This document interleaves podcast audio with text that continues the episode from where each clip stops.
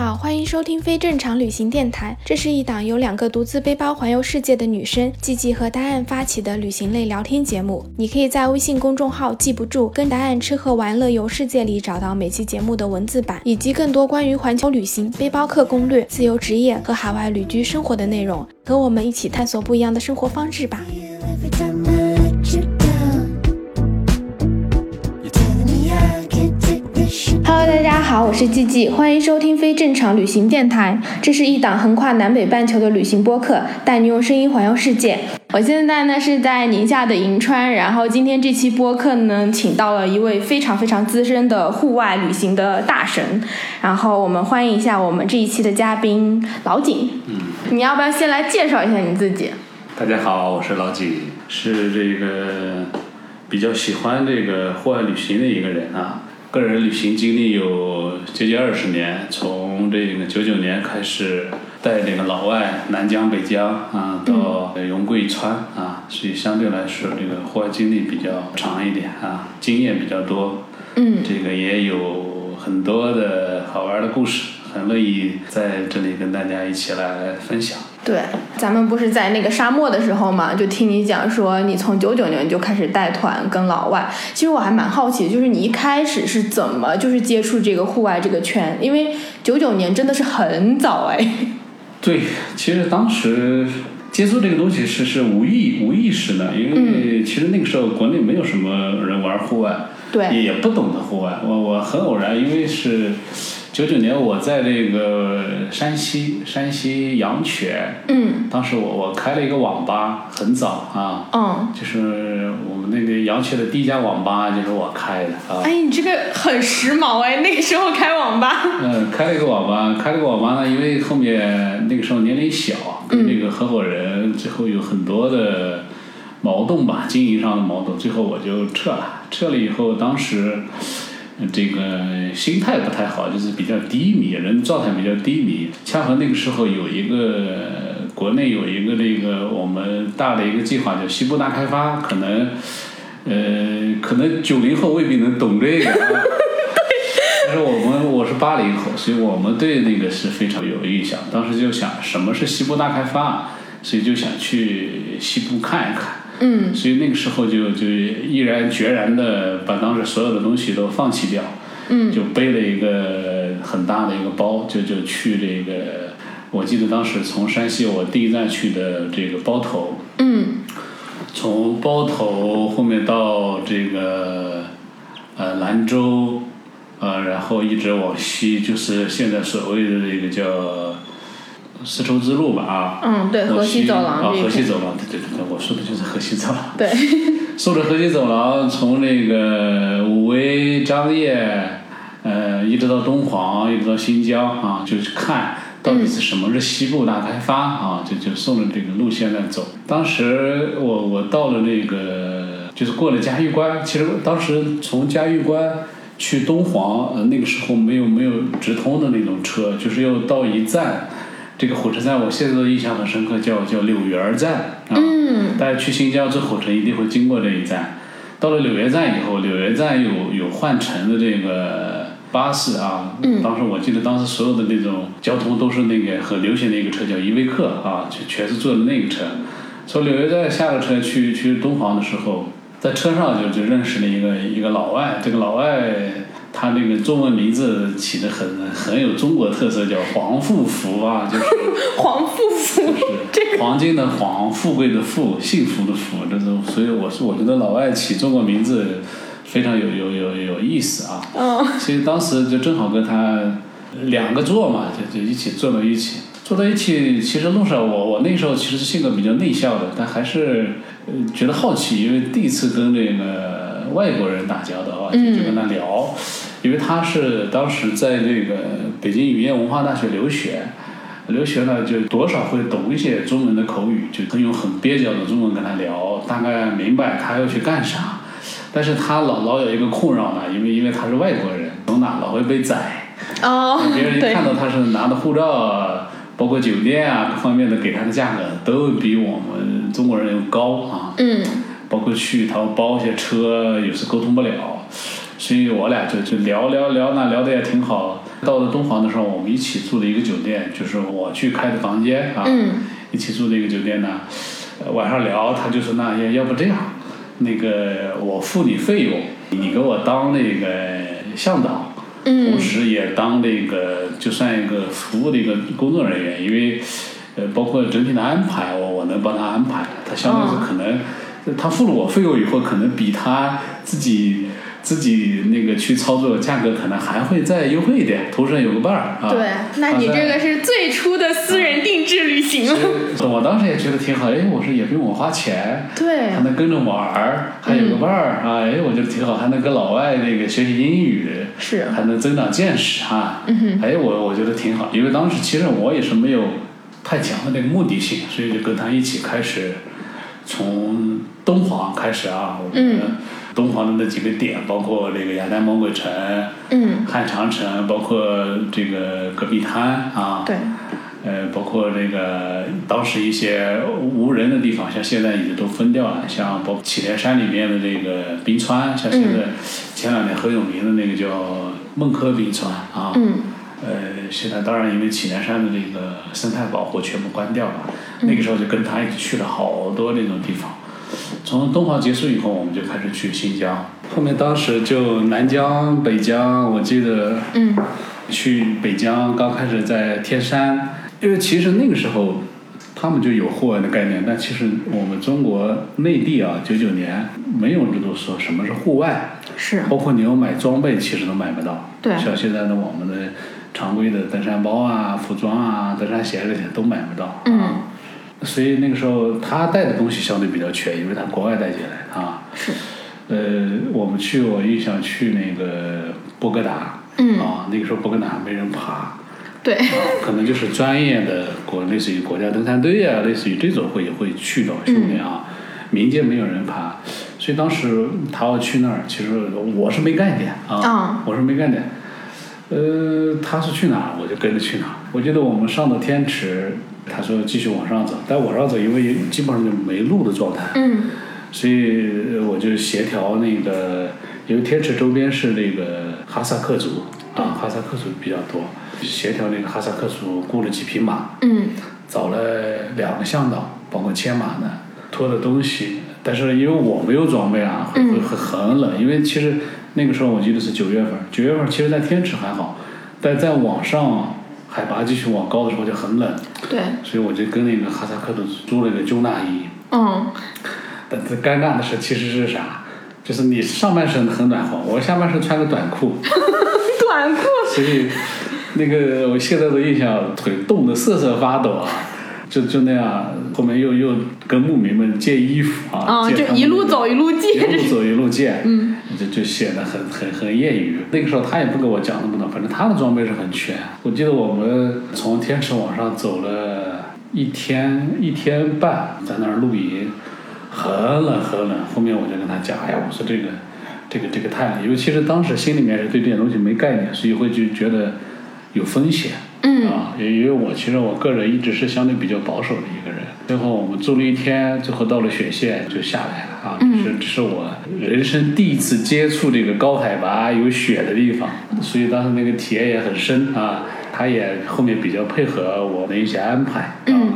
最后就就下来，因为他又是外国人，可能会涉及到很多的那个东西啊，不对能讲的东西，所以最后就下来。下来以后，我们开始当时去那个喀纳斯，嗯啊，那个时候喀纳斯就有一定的名气了，它当时是个景区。我印象比较深的，我们从那个布尔津包了一个那个就是那个二零二零那个那个越野车啊，嗯，没有那种班车，不像现在那么发达。对，那个从布尔津去那个喀纳斯，那个路还很难走。你想二二十多年前对，很难走，就包了那个二零二零上那个上山去喀纳斯的时候，我记得我们上那个牧民在下，就是赶了好多的牛羊。哦，转场是嗯转吗？场，因为它到国庆往后上面就下雪，路就封了，就就下嗯不来、啊。他们往下走，我们往上走。我记得当时送的那个喀纳斯的那个河，嗯往下流，我们往上走，就看见那个水的那种清澈，跟那个空气当中那种感觉有很清香，而且发甜的那种空气就感觉特别舒服。哦对啊，心情也感觉特别好。当时波尔津只有只有那么一大栋的那个所谓的酒店，其实就是拿木屋搭的一个，就那一那么一个建筑。我们在那儿住了一晚上，特别冷。我我晚上睡的时候总感觉那个木屋的那个背儿上往进透风的，你知道吗？哦，就对感对觉好对，冷肯啊，定的，就感觉好冷。其实当时有点想不通，那么老外咋想的？这么冷的地方。还要来， 还要来。对。但其实就是通过那些经历啊，给到我很多这种人生不同的体验。嗯啊，就是很多的感悟。这种感悟来源于什么？就是当你这种视觉或者听觉所能感受到这种不同的东西的时候，它会给到你不同的灵感。嗯，不对，同的一些想法，尤其是当你看到一些你日常看不到的东西的时候，那种震撼，不同那种大自然所呈现出来的东西的时候，啊其实人的心里面会有很多的变化的，包括、呃、开网吧当中那种自己心里面那种阴云散不去的那种阴云，当你面对那种大自然的时候，其实是人人是会显得很豁达，心情马上就不一样。所以其实那趟北郊，我们总共前前后后这样从乌鲁木齐往过走，总共用了有九天，嗯，因为那个时候交通好像没现在这么发达，对，用了九天的时间，所以那九天对我人生的改变很大。其实觉得人可以有不同的面，就感觉好像没什么放不下的东西。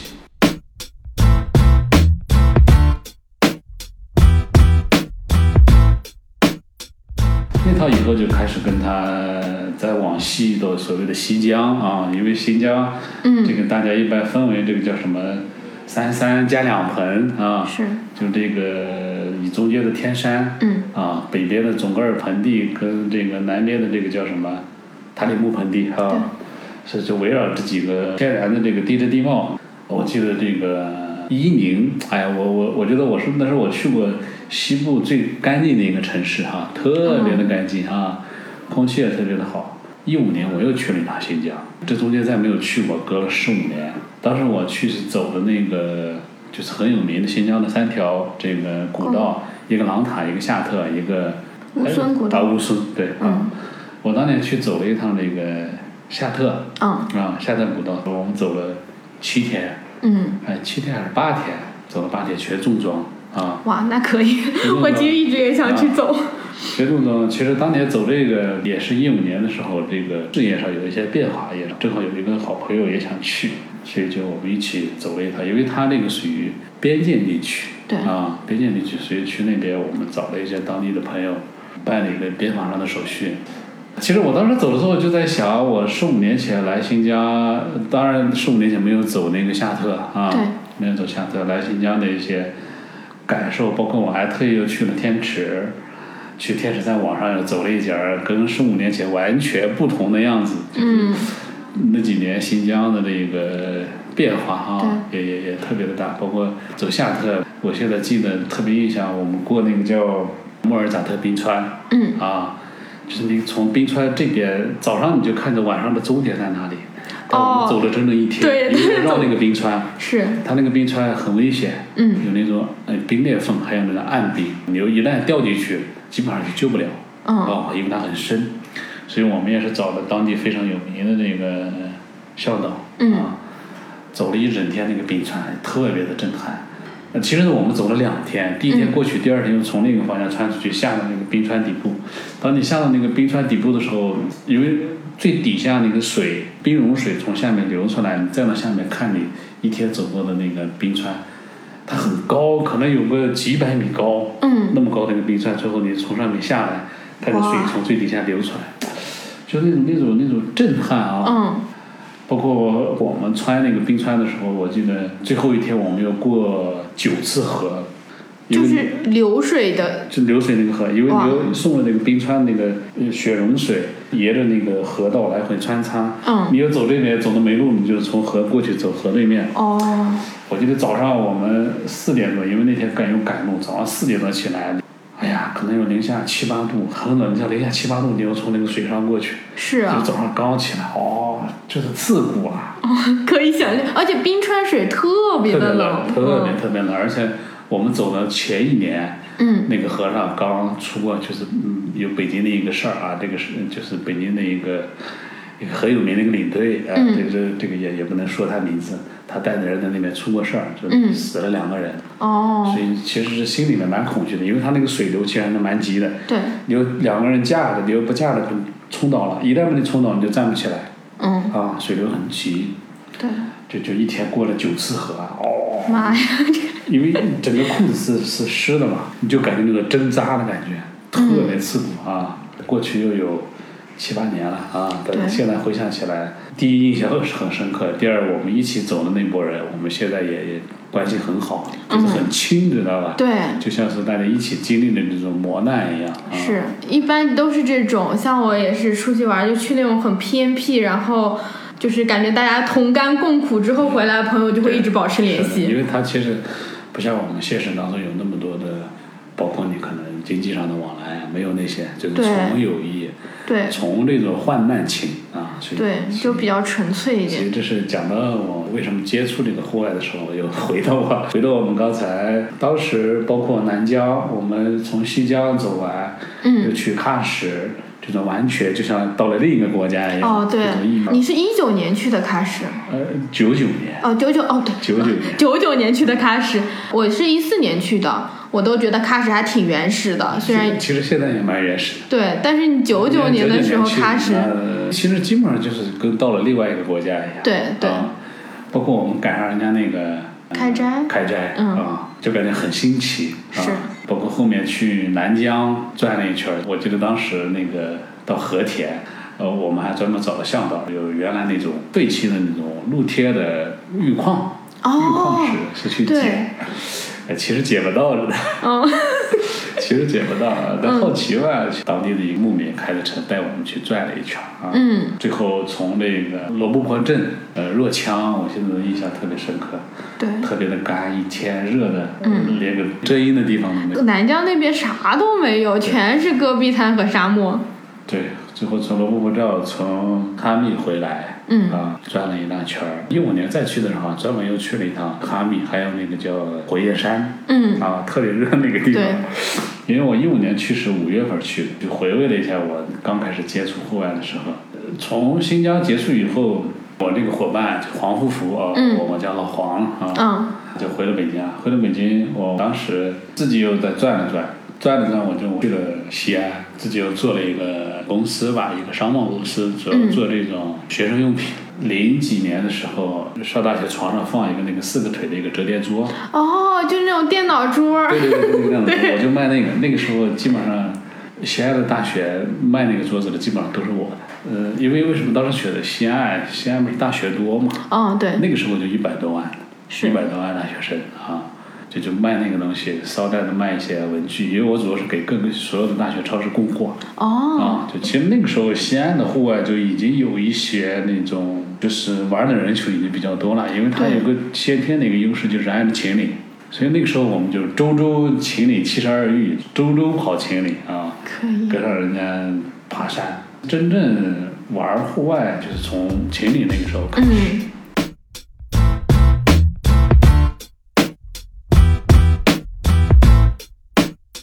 西安结束以后，后面我还是回到太原了。哦，回到太原以后，那个时候放不下那个事儿，嗯，结果还做着别的工作，但一直一直把它当做自己的一个一大爱好。后面包括做高海拔啊，嗯做了差不多一年多的高海拔，后面其实是有一点有一点疲，嗯啊，有点疲，就觉得好多地方都去过，因为其实你一个地方你去过一次，比如说四姑娘山，我们可能去过十几次，疲了，就就是不太想去了。一五一六的样子吧，嗯啊，就开始想自己走一些比较有意义的东西。因为我们山西第一是有长城，第二有黄河，就想呢，我如果是能把长城能走一遍啊，这就感觉是非常有意义的一个事情。就对个人来讲，吹牛逼也觉得 对，拿得出手，对，拿得出手啊。嗯，其实也没想很多，我看出来了，你前面讲的这些都没有怎么想过去新疆去什么。时间长了就觉得那说走就走了。是，就就没考虑说啊，这个好像有没有困难呀、什么，就没想那么多。嗯就是可能小了我就走了，我就就从那个我们山西有一个地方很有名，叫沙湖口，就当年走西口对，啊，走西口出走的一个地方，它那个地方正好是个长城，嗯从沙湖口往西，所以第一趟就走了一百六十多公里，起点叫沙湖口，终点叫老牛湾。嗯老牛湾是这个就是黄河三省的一个交界，就是它的北边儿是内蒙，西边儿是陕北，嗯东边儿是山西。因为前几年就修了一个大坝，整个把那个老牛湾那个地方就淹了，只剩了上面那一部分。嗯当然现在还保存的很完整，像现在里面的建筑它都是那种石头垒起来，包括它有保存很完整的一个当年长城的一个风水，很大规模的一个风水。因为我那个时候其实就特别喜欢研究那个谷歌卫星，从谷歌卫星上研究中国所有的那种细我感兴趣的那种地方。就嗯走走之前，我用了两天的时间做功课，长城沿途所有可能目前还存在的这些村庄，因为嗯你要补给嘛。对，你要是走，你像一百五十公里，正常怎么着也得走七到八天，因为它是是山区，对，所以你要考虑七八天的补给怎么搞，尤其是水。像吃的吧，其实我我比较习惯有背那种豆子啊、黄豆啊，豆哦有这种东西占的这个面积小。嗯，但你要比如说你蒸一下或者煮一下，其实它的很就饱饱腹腹感很对强啊，所以就喜欢背背这种东西。包括沿途我会看哪里可能能补充上土豆啊，因为我我个人特别喜欢吃土豆，就是可能一个土豆你一天一个人应该具备的营养成分它就有了。当时背那种干的土豆粉，嗯我做成土豆泥、哦啊。所以做了大量的功课，就沿途可能哪些地方可能有河，嗯哪些地方有有人家能补水，嗯啊，可能你哪些地方你能跟他买到东西啊，哦所以做了大量的功课就就就出发了，从沙湖口到老牛湾，嗯，啊，我实际是走了八天半，你当时是一个人去的那没有约的有小伙伴，啊？因为我觉得一个人还是蛮危险的。当时在我们那个小圈子里呢，我还是算比较玩的早的啊，啊，呃，大家喜欢跟着玩儿啊，是所以你只要一响应，那个时候有没有朋友圈？没有，那个时候用八二六四嗯，啊，用八二六四， 我都没有听过。玩弄坛，嗯所以在我们山西的板块一发呢，就很多人响应，哦啊，跟着去啊，嗯，大概有不到十个人，那也不少了，能够就说走就走，还嗯哦走这种完全没有中途退了好开几个人，就是走不动了，哦，肯因为定他那啊，个体能消耗太大，就是是很多是跟我们这个卫星上看的不一样，不一样在哪里啊？就是你比如说正常卫星看这一段，哎，你可能平平的过去了。嗯，但是实际上呢，它可能因为发洪水啊，整个这儿冲得很深的一个渠，哦你要下到这个渠再上来，如果你正常可能二十分钟过去了，但你下到这个渠再爬升，可能一个多小时就出去了。啊，哦，所以说时间跟你完全预估的是不一样。嗯啊，而且我们全是重装，对，至少我们所背的东西应该都在三十到三十五斤。就你们得背自己帐篷啊、睡袋啊，自己所你有的。吃住的东西你都得对背，吃住用的东西都必须得背上嗯啊。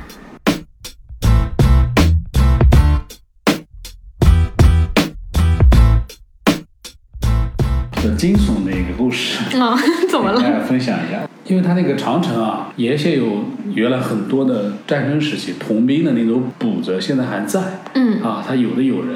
有的就荒废了。哦，你沿途会经过很多那种地方，什么是补子？比如说它就有什么什么威远堡啊，什么明远堡啊，我们念堡，本地叫念堡子啊，哦，堡就城堡的堡，就那个字儿啊。为什么有这些东西呢？就是基本上长城它基本上隔个十多公里就会原来老以前驻兵的时候，明嗯哦朝他驻的兵，当你比如说哪里有战争嗯有战事，他白天是。这个狼烟，晚上是烽火、点火、啊，嗯这是传递的一个信号。嗯比如说你看见有狼烟了，你可能这个就近的这个补子的这个兵，你就能马上的上去。所以它基本上哦隔十十公里左右就会有一个通兵的补子。哦，这些补子现在这些痕迹现在依然都在，只不过是塌掉了啊。嗯它有的是呃离长城远一点的，可能是很大的一个补；有的就在长城旁旁边的，可能就是驻军啊，当年的驻军、嗯，待的地方啊。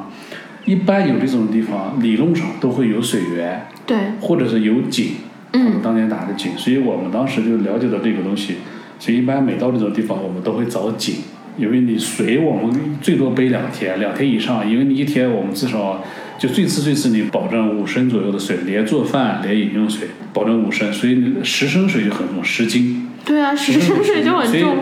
正常情况下，我们只要有能补水的地方都会补，就是最大的容量就是一个人要背到十升。对，啊，我记得有一天晚上，那个第三天还是第四天，我们就到了一个很晚了，到九点多才到了这个步子上，嗯，其实是很很阴森的那种地方。哦因，为你 想，可以想象，它全荒废的那种房是啊子，全塌掉，有的半塌的状态，有的那窗户什么形状还都在， 是里面是阴森的。你有时从那儿过的时候，忽然飞出一个鸟， 忽然窜出一个兔子来，你这心里面就就猛然就一吓一跳，你知道吗？是啊啊。那天晚上我们走得很疲惫，就是因为那天我们有很多这种沟，你要下到沟底再上去，你不对能平平的过去，下到沟里再上去。所以正常我们六点到，但实际到了也九点了，嗯还是我们那天还是算走的比较快。九点到了这个地地方以后，我们就开始找这个扎营的地方了。嗯啊，因为之前我们都会从卫星图上看哪里可能比较平坦，就找见那个点，它应该是后面那个地方住过人，它有那个中心，还有那个就是他们碾谷子的那个那个那个碾子啊，嗯我们那个相对比较平坦，我们就在那儿扎了营，扎了营以后就开始找这个井嘛，因为那天水都没了，我们去了下午五点四点多就没水了，喝得干干净净，就开始找井。理论上，一般那种经验告诉我们，就是井一般就在低一点的地方，或者这个山谷下面啊。我们就几个人打上手电去找，找了一大圈，还真找见一口井了。嗯找这些枸杞，我们带着绳儿嘛，都带着那个我们那个户外那个小锅，就扔下去，舀上来一看，那个井水还挺清澈的，还很凉。嗯，基本上这种情况下，一般都是能饮用的，烧开能饮用。我们就把我们所有带的容器在井上全灌满，灌满以后上到那个我们扎营地那个地方啊，上到扎营地开始做饭，到十点半正做饭的时候，忽然听见那个对面嗯有几个女人笑得嘻嘻哈哈的声音，你这让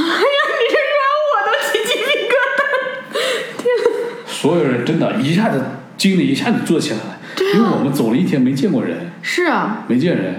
因为它那个形状是啥？它是一个 V 字形。嗯我们在山这边的半山腰，嗯，就是听见山那边半山腰有女人笑得嘻嘻哈哈的声音，天哪，真的，所有人都吓坏了，嗯真的，那真的是吓坏了。我跟你讲，本来我们嘻嘻哈哈，我们还带着白酒，是啊一下就静悄悄的。你看着我，我看着你，心里面都很虚的，知道吧？对，都都都觉得虚，都觉得有的人说：“哎呀，咱走吧，这个地方有鬼呢。”嗯就就就就不敢眨眼，这你瞬间人的就感觉那种喉咙，你自己口里面的东西都是苦的，就是紧张的那种状态。可能那个人没有紧张的那种状态，不会有这种这种体验，就感觉你口里面所有的唾液都是苦的。嗯最后定了定，大家都都看着我。其实我是一个无神论者，尽管那个地方可能当年战争确实会死掉很多人，对，但其实我我还是比较比较无神论，所以我就静了一静，我就细分析一下，我觉得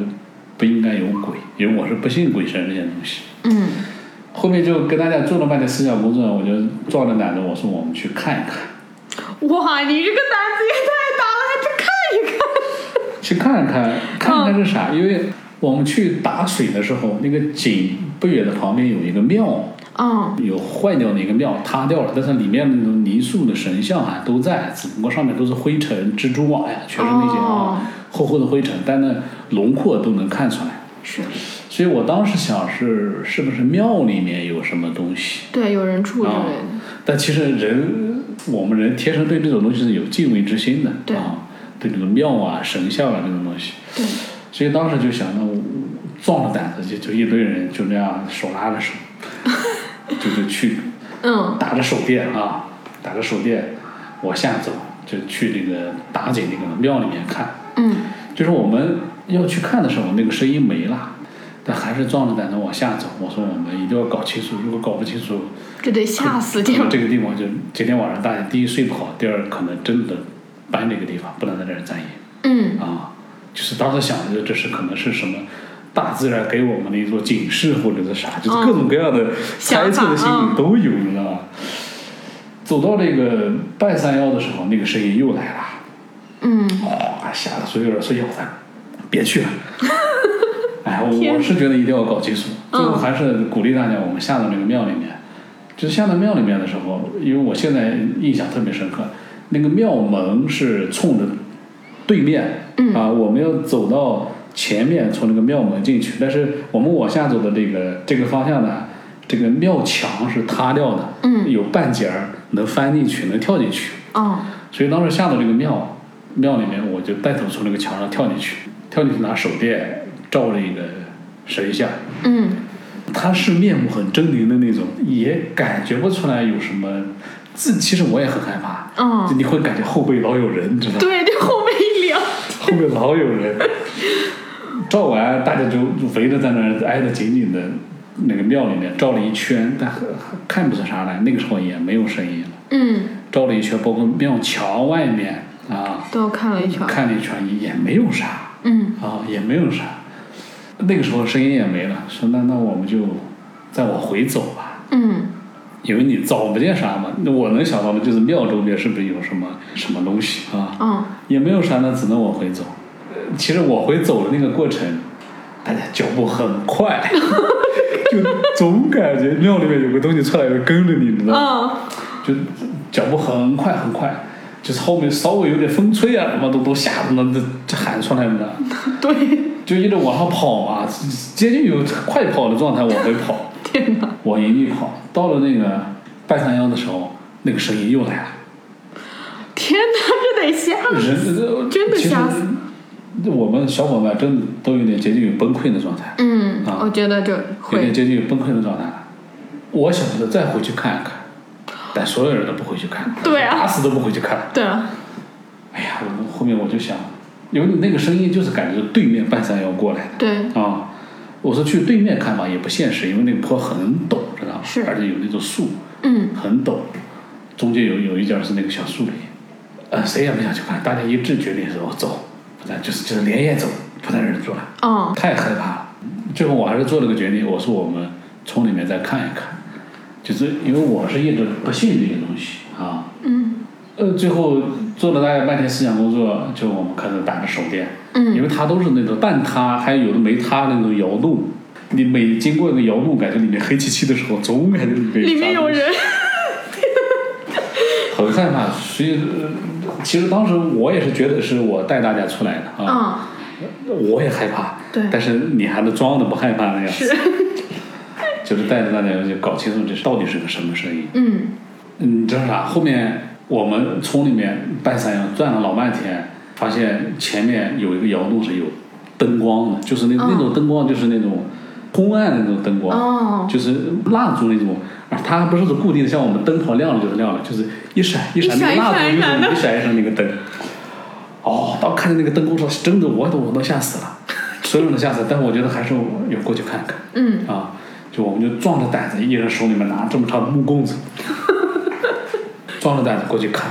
当我们走到这个门口的时候，嗯就离门口不远的时候，因为它有那个院落塌的那个墙，嗯站到墙外的时候，能听到里面有笑声。啊就是很真切的那种几个女人的那种笑声。哦，但是其实那个时候我就不是很怕了，嗯为什么不是很怕？就是感觉这是人的笑声，是，不是什么你未知的东西啊。对，所以我们就很壮着胆子进去院子里头，把门推开，嗯，有几个四十多的女的在里面打扑克。天哪，这个！那个时候，当我看见是人的时候，我就不害怕了、嗯，啊。对他，们打不过笑的这个声音。这个时候发生了个什么事儿？什么事儿？我们不害怕，他们吓死了是吧？把那四个女的吓死了，也是，你们是把十个人，八八个八啊，个九个，把那四个女的快吓死了。哇，那么大的声音，吓得叫出来，把东西一扔，都全往那个里面炕上，因为它是炕，嗯，全跳到那个炕上 去。对后面我们才说我们是人，我们是人。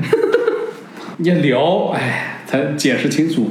他们是四个牧民，嗯因为他们有放羊，嗯就他们每年有那么几天在这块儿放，好吃完就转到另一个地方去了。嗯，他是这种，这才搞清楚是他们把我们吓着了，我结果我们借了他们把他们吓着 了，他们也想，我这荒郊野岭的，怎么突然来这么多男的？所以就是这这这一下哦，所有人心一下，因为他夜深人静啊，他那个嗯回声、知道吧？对，就就几特个别女人一清楚，笑，对面那个三把那个回声就回过来，哦而那个回声呢听起来就是很惊悚，你知道吧？对，所有人一下就给他瘫坐在那儿，知道吧？ 真的，因为你们精神一直紧绷着啊，一直紧绷着对啊，可以想想，这前前后后有将近一个小时，啊，搞清楚之后，所有人坐到那儿，真的都瘫了，知道吗？嗯这个事儿过去若干年，我们几个有时聊天，有时一起过年吃个饭啥的，嗯，还会聊起这个事儿，就觉得哇、真是人生非常难得的经历，知道吧？对，我觉得这个真的太难了。非常难得的经历。从那次以后，我们再往后，因为你会每天会经过那种黄那个村子，嗯美国那个村子我们就就讲笑话，啊、所以里面肯定还有啥，我们早早去啊。嗯就是那趟的旅行，嗯就就收获特别的多。呃，可能第一收获了大家的友情，第二就是类似于这种经历，你会看看很多东西。是，我觉得经历过这么恐怖嗯的，而且你就会经历过这种极端恐惧，你你会的你那会看个看很多东西，对很多东西很释然。对啊，这是一段儿。那从那以后，我走了很多，就是山西的，我们分的外长城跟内长城。嗯啊，有这个明朝修的，有汉朝修的，还有一小部分就清朝修的一小部分，分了好多段。因为它像每个朝代修长城用的那种材料不一样。嗯啊，包括我们后面走也会。有一些这种长城的专家跟着我们一起走，跟我们讲，也也确实收获了很多的东西啊。长城陆陆续续走了两年多三年，就是你阶段性的阶去段性走的，哎，可能有时间走个十天，嗯啊，七八天走这么一段儿啊。那你是从这个山西走到的哪里？就是终点。就山西的整个北边的长城全程都走了，往西到这个呃老牛湾，嗯呃，往东到跟河北交界那个就是呃阳高县那个叫什么什么镇来，你看我现在想不起来，过去好多年了，就就很有意义。包括当年那个就传教士留下来的教堂，哦教堂的残垣断壁，非常有感觉。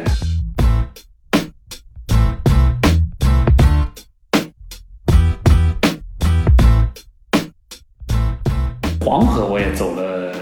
一千一千六七百公里，就是从这个山西的，就刚才讲的嗯老牛湾，嗯开始一直到山西南边的这个小浪底嗯啊，小浪底这个水库，这个也差不多走了两年多三年。当然，这跟长城中间是交叉的，我有时间可能这十天走长城，啊，那十天可能走黄河黄啊河，，黄河就是沿着黄河沿着沿黄岸河走吗？也是黄。那个时候，我记得正开始修这个沿黄公路，还嗯没有修全，有的地方有，有的地方没有。我从北边那个老牛湾开始，那个叫黄河大峡嗯谷，差不多有的地方它修了水库以后，水位上升了，你就不能沿着航河床走，你嗯得上到那个上面的这个地里面。嗯啊，也那那个也是蛮累的，也是学重装，但相对来说，黄河的补给比这个长城的补给要好做得多，因为黄河沿途基本上你每天都会经过村庄，嗯啊，对，都有小卖铺，你都可以买上东西。嗯啊，是，但是黄河是比较比较苦，为因什么？为有有有很多段，它修那个沿黄公路，有个地方叫黑峪口，从黑峪口到罗峪口，这中间有将近三百公里。嗯这是我一次性走完的，因为它有很多段儿是有公路，你必须得走公路。走公路呢，我记得当时穿的那个登山鞋，考虑到可能走那种复杂的路面，我记得我当时穿的一个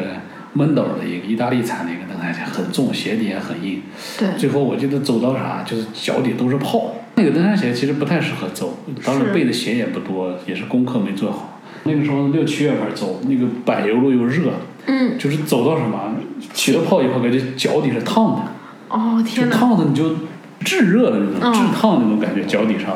再加上满脚的泡又疼。我觉得最后那天吃的对喝的都没有了，呃，最后那两公里我真的走的想死的心都有了，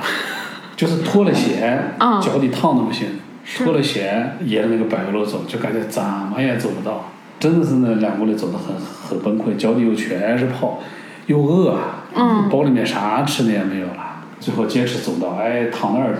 想死的心都有，啊！但是其实沿途我们还有一个印象比较深的就是住羊圈，羊圈儿，羊圈啊，因为你要露营嘛，对，露营呃那段时间雨季老赶上下雨，老赶上下雨，找避雨的地方，避雨的地方其实就是羊圈，啊，羊圈是最好的避雨的地方啊，但是缺点就是臭，但是旁边还有羊吗？还是有羊，有有啊。就是牧民家的还是什么？就他那种羊都是可能这段时间在这儿，下段时间换地方，哦懂啊，所以他就会有一个羊圈，牧是民盖的盖的那个地方，它上面搭了一个盆子，嗯你至少在下面，我觉得那羊粪都有一米厚，我、哦天完 哪，了在里面你就里面扎营，能还能在里面做 饭。其实现在想起来，我们一聊就是我们就着那个羊粪味儿煮真的方便面，煮方便面是是有味道但。是避雨啊，啊，你总比真的在外面淋着雨睡觉强。对啊好多次住那个洋房，所以后面就大家都习惯了，觉得还蛮好的。 啊住至洋少房不下 雨。至少能避雨啊。对最后两段儿嗯有个诗叫“鲤鱼跃龙门”，嗯那个龙门其实讲的就是黄河，陕西叫韩城，山西叫临汾的什么地方呢？啊就是那个地方，呃，因为它过了那个地方以后，就黄河很宽了，嗯，但是在那个地方，就龙门往上就是很窄，对那个地方是黄河最窄的地方，可能就是个十几米宽嗯，啊，所以那个水特别深，但一出那个地方就很就宽了宽，嗯几公里宽。哇，啊，几公里宽，就那个地方，我们从那个地方是倒数第二的，从那儿一直走到就是山西过陕西一个桥，一百大几十公里。那家印象也比较深，就是山西母亲河叫叫汾河，对，就汾河汇入黄河的那个口，是你就看得很明，因为汾河是水是清澈的，黄河水是黄颜色的，嗯就两个河并到一起，你很明显的一个分界线，这边的青青的，这边的黄的，哦就一条河的是两个颜色、嗯啊，就就感觉很壮观。包括那个我们爷爷的那个河滩走，那个时候水果上来的季节，嗯因为那边盛产那个苹果。嗯，啊，还有桃啊、梨啊，各种水果，花点钱，我记得一路能有水果吃，就感觉哦很享受啊。对，包括还有那个铁牛，我不知道你们九零后那个小学科目上有没有那个铁牛那个课程呢？啊我记得想起我我们小学课上就黄河大道上那那四个铁牛，想起小时候上课的时候老师讲那个铁牛哦啊，黄河陆陆续续也两年多三年的时间，它实际就是你量出来的公里数可能就是个。不到一千公里或者一对千公里左右，但你实际走呢，走下来都一千大几百公里，这是印象比较深的。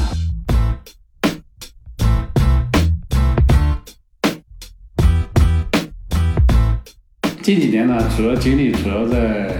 沙漠上。对啊，我其实也很好奇，就是你看你从雪山这些，然后黄河，又怎么又跑到沙漠去了呢？怎么讲呢？个人情节嗯啊，第一个是我想中国的地质地貌，我希望自己都能体会一遍。其实这中间包括海岛、原始森林也都经历过啊。嗯觉得我们在海岛，就是山东那个蓬莱，嗯蓬莱旁边有个小岛叫钓鱼岛，很小的一个岛。当年我们还上那个岛做荒野生存，荒野生存，嗯我们带的鸡、带的兔子啊，包括一些一些食品，我们埋到那个里面。当时嗯做了一个活动嘛，荒野生存。嗯，但上了岛以后，因为来了这个台风，下不来， 是真正的荒野生存。我们计划待两天，嗯，结果待到第四天也下不来，因为没有船能能嗯，出来。对，啊，台风确实挺那个。后面是第五天上大风过去了，但依然，呃，以为他应该是那个叫余震还是什么，就管这个船不让出来。嗯后面是冒着风险，私下找了个大船，有个小船就根本不敢出来，那个浪太大。嗯对啊找了个大船，雇了花了大价钱才把我们接出来，所以想想很有意思。那个岛上还有蛇，现在想起来挺危险对，啊、有有而且是毒蛇。哦，你们这个玩的可是够野的。包括去你这原始森原林，始森林，原始森林两个，一个是嗯山西的南面有个叫历山嗯啊，历山它是到目前也是算原始森林嗯啊，我们叫叫七十二汞沟，嗯就是那个地方呢，一直没有人进去。当然，我们进也没有进到里面，就是边儿上，就是不敢往进走，因为里面进去死过好多人，他有瘴气，在那个地方是散不掉的，人进去里面就死掉了。对。啊，我现在听你讲这个故事，这跟我看《盗墓笔记》是一样的。不过你看，里面有当年这个国民党，国民党在里面的一些建筑，嗯就是可能派的人去里面，咱也不知道干啥。是但我们看到的那些建筑还都在，但在我里就不敢进去了。包括我们去云南的一些原始森林，那我记得当时碰到那个绿绿的那个蛇，翠绿翠绿的，当时还觉得好稀奇哦，从来没见过这么绿 的蛇。后面才知道，人家那个叫什么竹叶青，哦，剧毒的一个事。嗯啊、对。后面想想好后怕，就是不同那种地质地貌都想体验。最后这几年一直在沙漠呢，是源于待下来以后就喜欢那个地方。 因为我从小是那个农村长大，嗯也不能说我个人呢，啊还是很多人有这种月子的一个情节，都觉得有一个月子挺好啊。是，搞了一个月子，我就给它取名就叫沙漠深处的月子。因为小时候我们家很大的一个月子，月子里面我记得种哦的有西红柿、黄瓜、苹果、梨，什么都有。哎，就觉得童年那个时候生活，今天堵个别人家的烟囱啊，明天去破坏别人家的一片南瓜呀、老被父母逮住打，啊、就是小时候那种记忆，现在想起来其实挺怀念的。所以是我沙漠住了个院子，就叫沙漠深处的对院子啊。因为我去过那嘛，就是我还蛮好奇的，就是你这个院子已经在沙漠很深的地方了，就是周边什么都没有，你当初是怎么选的这个地方呢？因为这么多年跑了沙漠很多的地方，最后选了这个地方，就是我去的第一眼我就觉得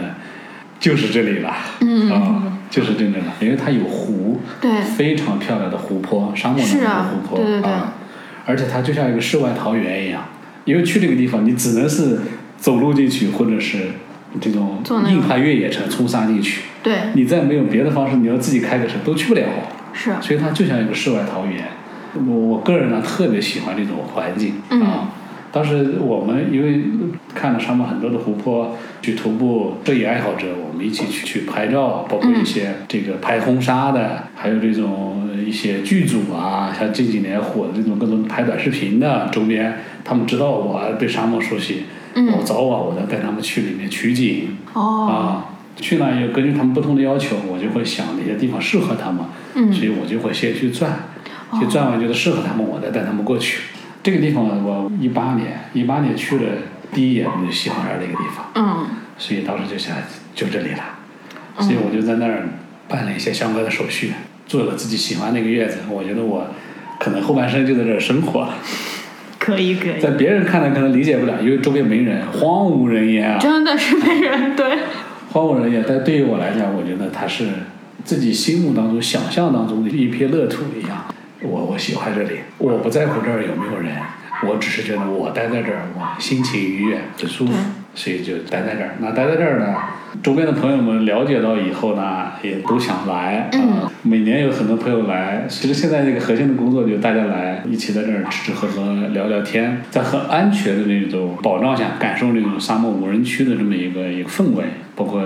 前两天那个流星雨，嗯，因为沙漠那个它没有光污染，是啊，这个星空是特别的漂亮啊，而且本身我宁夏那边呢有一个官方的一个宣传语，就叫“星星星星的故乡”，哦啊，就叫“星星的故乡”。我们现在也在做一个工作，就是国际上有个组织叫暗夜保护区嗯，啊，保护这种没有光污染没有的地光方，污染的地对，方啊。国内没有，但我们也在通过渠道向国际上申请，我们这儿申请一个暗夜保护区。嗯，啊这个真的会很好哎，对啊，申请暗夜保护区绝对是一流观星的地方，非嗯常漂亮的星星。每个月你基本上抛开这个十五，就是农历的十五前后，每嗯天晚上都能看到满天的繁星，特别的壮观啊！就是我觉得任何人看到那种繁星都会想起小时候。 我觉得很多人住在城市已经再也没有看过星星对了。啊，真的，我去那住两天，我 就觉得感受很不一样。对，虽然我自己拍照什么的，其实我觉得最那个的不是说你架着相机在那拍看的时嗯候，是你走着走着，然后突然一抬头，诶，流星划过去，哦，那个时候我是真的觉得就很被触那动是到。真的流星。对，然后真的流星，然后是你不经意间，你就会发现你身处的这个天空，就是跟你在城市里面的生活的对环境是不一样的是。的，拿一个垫子躺到沙子上看那个天空，任何人的那个时候应该都是前所未有的放松。关键那个那个地方没信号。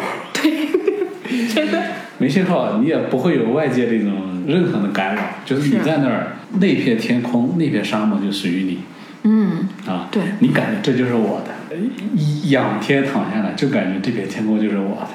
很纯洁啊。是啊。这是我相信每个人都会去感受或者都会去体验的一部分。呃，我觉得我也我也欢迎大家来去。嗯，对对对体验，啊我到时候把你这个放在我们这个播客的文字栏嗯里，然后大家可以去找。其实我自己就是我去你那里之前，我还是有点疑虑的，因为我是不喜欢那种很商业化，因为国内现在露营好火啊，露是营的分户外旅行，但是很多都做成那种很轻奢的就是什么他们叫什么轻奢风露营，就是搞得太高级，然后太商业化了。就我个人不是很喜欢，我喜欢对那种更纯粹。然后我去了你那边之后，我觉得非常可以，因为没有信号。然后就沙漠中间这么一个小院子，而且地方真的选得好，前面那个湖真的好好看。我们那天徒步去那个沙漠邮局嘛，嗯然后就走过去就可以走过去那个绿洲，然后绿洲上就有马啊，然后牛啊，对然后还有很多那个野鸭。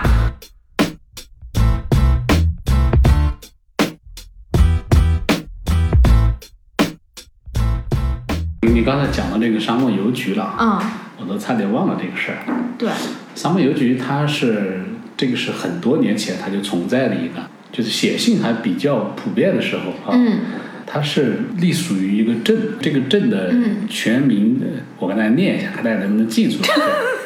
内蒙古阿拉善盟、阿拉善左旗、巴戎别利镇、哈根高勒嘎 察，啊，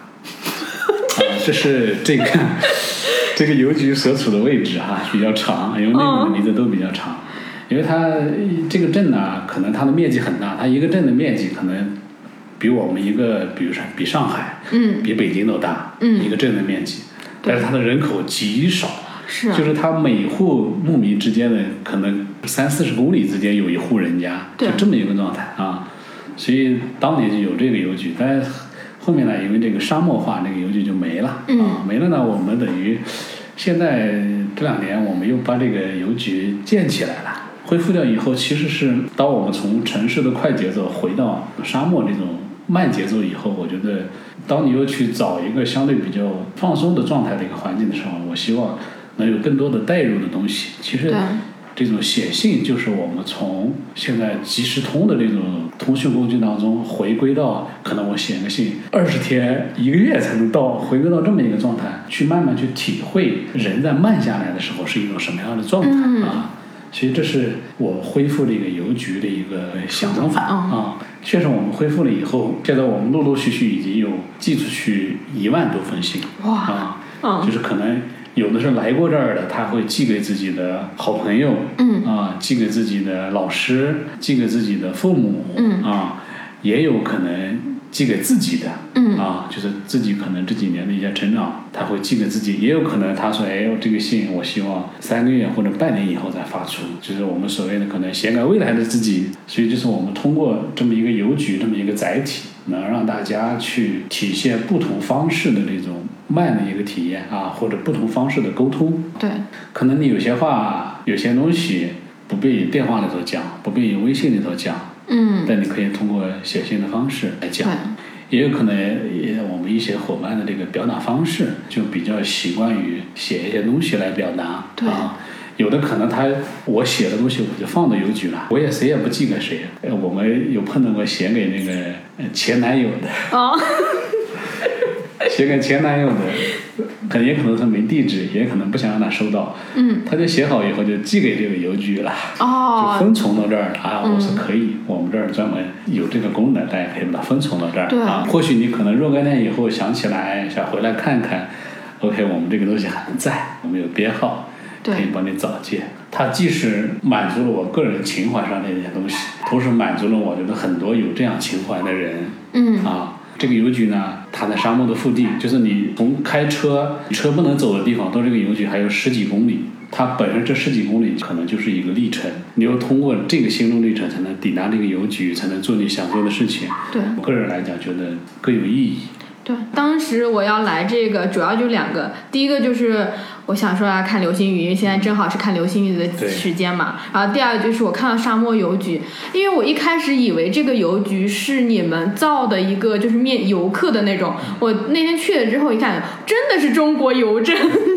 对，就这个是比较好的。对然后去邮局的那个路是可以徒步的嘛，就对从你的那个小院儿，然后走对到那里，然后正好差不多四五公里。五公里啊，对，走过去，我就觉得就很有意义，因为你走过去那过程，先过湖，然后过草地，然后去爬那个沙丘，嗯，就是五公里，我觉得对于很多人都是比较合适的，因为沙漠徒 步跟平地徒步真的不一样，对你走个四五公里，然后你就刚刚好体验一下，你走太多可能就会对你体力也有要是求，然后是走到那儿，然后写一个信，就很有感觉。确实这四五公里其实是给很多人能很多想象的空间，就是你要写对什么啊。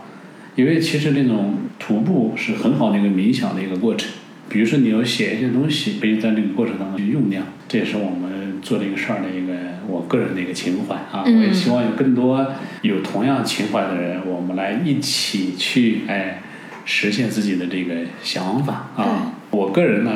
非常喜欢交朋友，通过这个月子也这几年交了很多的朋友啊，就像吉吉一样，我觉得确实哎，通过这次其实我们认识啊，嗯彼此了解啊，对，也我相信我们后期也会是非常好的朋友啊。嗯嗯我也我也希望更多的朋友来这儿体验沙漠啊，我们这儿的呃羊肉非常好吃嗯，可以烤羊肉串儿。啊。我们这个地方是实话跟大家讲，蔬菜比较很缺，我们吃羊肉的概率比吃蔬菜的概率要高出好几倍。 就是我们可能早餐是这个风干羊肉配的这个蒙古奶茶，中午是黄焖羊肉，晚上是烤羊肉串儿。 一天到晚都在吃羊肉。因为我们这个地方，你想沙漠里面，我们它种不了菜，我们买一次菜的这个代价是往返将近两百公里，所以我们基本上没菜吃。羊肉呢，可能吃完了就杀个羊，可以，我看到你们还养鸡了。啊，呃，养羊养鸡其实不是为了养的好看，就是为了有饭吃。对对这个东西，鸡我们可以喂点玉米啊什么，平常就一直喂着啊。嗯，喂的，如果是这段时间也没有菜，也没有别的吃的，就杀个鸡。可以，你这真的是简单的嗯，生三个活。鸡属于是偏那种肉食嗯，啊，那冬天的沙漠是什么样子的？就是会下雪啊。会下雪，下完雪以后很壮观，嗯，就你一眼看去白茫茫一片，对啊，因为你现在看看得特别去远啊全是沙丘，所以那些沙丘上下面了全雪是是雪。雪着雪白哇白的很壮观，特别的壮观啊！哇，而且每年到元旦前后，嗯我们有很多喜欢摄影的朋友会过来，就是拍鸟，因为我们这个湖是每年候鸟南迁的时候迁徙必经的一个点，哦因为它候鸟迁徙都会有这种记忆在哪些地方落脚。对，啊，我们这个湖的生态比较好，是它每年到元旦的时候，那湖面就是白白的天鹅，成千上万只天鹅，各种鸟类我都叫不上名字来，所以很多人喜欢摄影的，他们就一个礼拜就待到那儿，就是拍鸟，特别的壮观。还有我们元旦跨年，嗯每年有很多朋友元旦会来这儿跨年，嗯，啊，我们元旦晚上在零下十几二十度，晚上我们有篝火，有烤羊，到跨年的时候，大家所有人一起来倒数，我们放烟花，那种感觉特别好。对啊这也是我觉得我找到我人生的价值跟幸福感的一个原因，就是我待在这儿的原因，就是我我能通过实现大家的梦想，让我自己很有幸福感。